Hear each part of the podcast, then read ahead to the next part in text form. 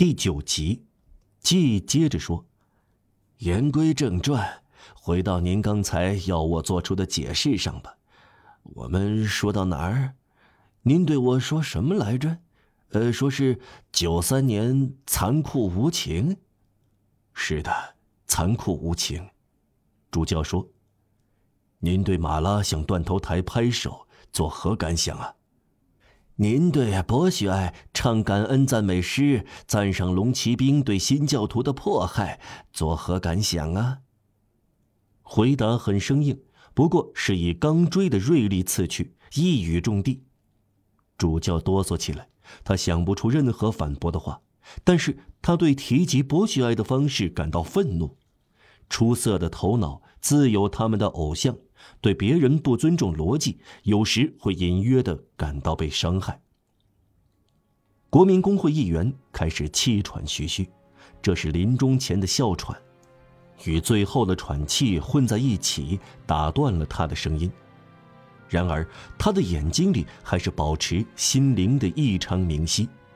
他继续说：“我们再拉着说几句，我乐意这样。”大革命总体而言是对人道的巨大肯定。此外，唉，九三年却遭人非议。您感到他残酷无情，但是整个君主制呢，先生？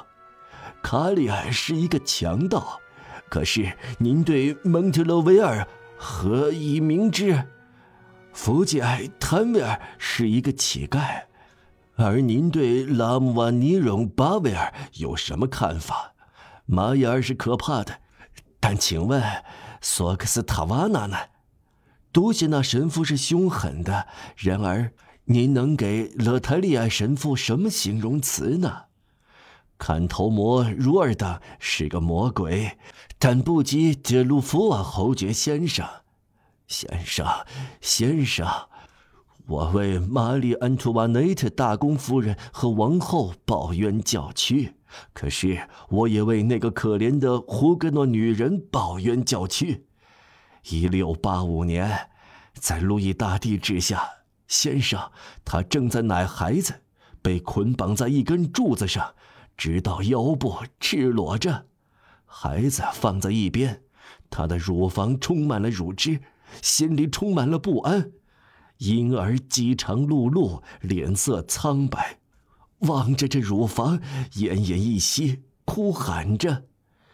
刽子手对那个做母亲和喂孩子的女人说：“发誓弃绝原来的宗教信仰吧，让她在孩子的死和良知的死之间做选择，用惩罚坦坦罗斯的酷刑来对付一位母亲。您对此？”有什么可说的呢，先生？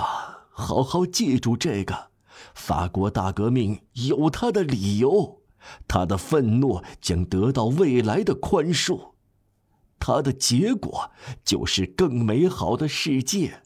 从他最可怕的砍头中，诞生出对人类的爱抚。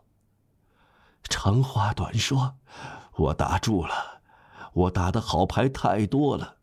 况且，我要死了。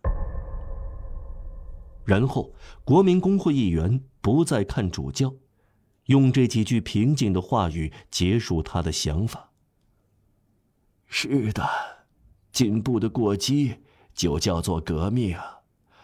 每当过激结束，人们就会承认这一点：人类受到了粗暴的对待，但是，他前进了。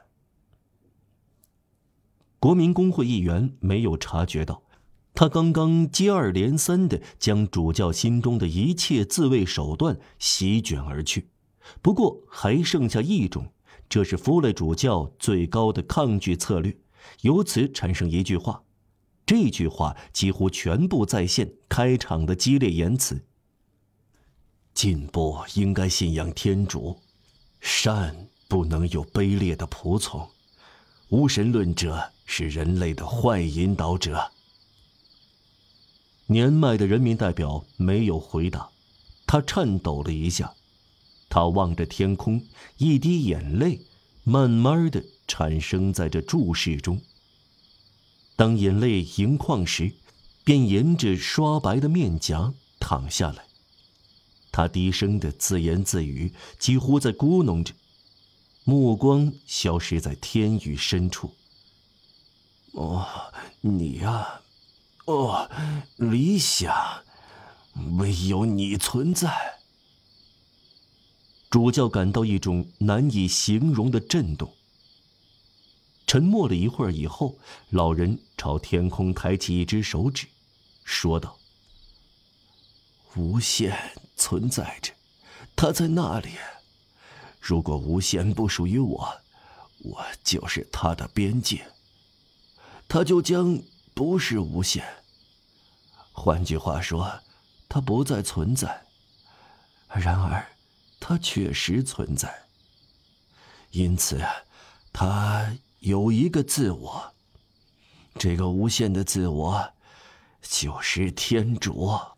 垂危者高声说出最后几个字，并带着心醉神迷的颤抖，宛若他看到了某个人。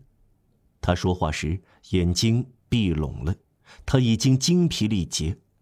显然，刚才他在一分钟里生活了他剩下的几小时。他说的话使他接近了死亡。临终的一刻来到了。主教明白这一点，时不我待。他正是作为教士前来的。他从极度的冷漠逐渐过渡到极度的激动。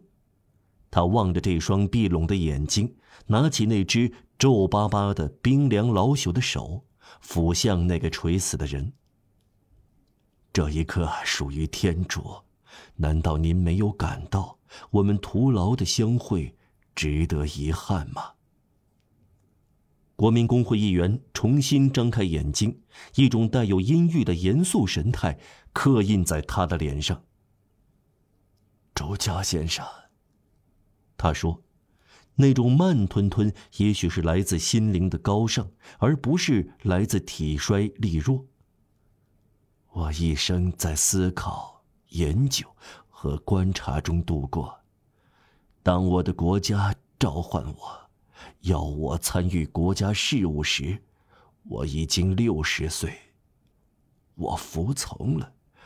存在腐败，我同腐败做斗争；存在暴政，我摧毁了暴政；存在权利和原则，我宣布出来，加以确认。国土遭到入侵，我保卫了它。法国受到威胁，我挺身而出。我并不富有，我是穷人。我曾是国家的首脑之一，国库的地窖里摆满了钱币，以致不得不用支柱撑住墙壁，因为墙壁在金币和银币的重压下有裂开的危险。我在枯树街吃饭。每份二十二苏，我援助受压迫者，我减轻受苦者的痛苦。我撕碎祭坛的桌布，确有其事，但是这是为了包扎祖国的伤口。我始终支持人类迈向光明，我有时也冷酷无情，抗拒进步，有时我保护过自己的敌人。像你们这些人一样，在弗兰德尔的比特根，莫洛文王朝的楚王在那里建造了夏宫，那里有一座城市派修道院，就是伯里厄的圣克莱尔修道院，是我在一七九三年救出来的。我尽力履行我的责任，做我能做好的事，因为我受到驱逐。追捕、通缉、迫害、抹黑、嘲讽、喝倒彩、诅咒、放逐。多少年以来，我满头白发，心想：许多人自以为对我有权蔑视，对无知的可怜的人群，我是一副罪人的面孔。我不憎恨任何人。我接受仇恨造成的孤独，如今我八十六岁了，即将死去。您这次来，对我有什么要求？给您祝福。主教说：“他跪了下来。”当主教抬起头来时，国民公会议员的脸变得很庄严。他刚刚咽了气。主教回到家里，沉浸在无以明知的思索里。他整夜在祈祷。第二天，有几个好奇的人想向他打听国民公会议员季的情况，他仅仅指指天空。从这时开始，他对小人物和受苦的人越加通关再报。但凡有人提到这个老混蛋季，都使他陷入奇异的思考中。谁也不能说那个人的精灵在他的思想前掠过，那个伟大的良知在他的良知上的反应，在他接近完美境界时没有什么作用。这次田园拜访。对地方上的小宗派，自然是叽叽喳喳议论的机会。这样一个垂死的人的枕边，就是一个主教的位置吗？显然是等不到改宗的。所有这些革命者都是归附异端的人，那么为什么要去呢？他到那儿看什么呢？因此啊，魔鬼带走灵魂，大概是很有趣的。一天，有个又无耻又多变的富商，却自以为机智。他对主教说出这句俏皮话：“主教大人，有人问大人什么时候戴红帽？”“哦哦，这是一种重要的颜色。”主教回答。“幸亏蔑视这种帽子颜色的人，却尊敬主教帽的红颜色。”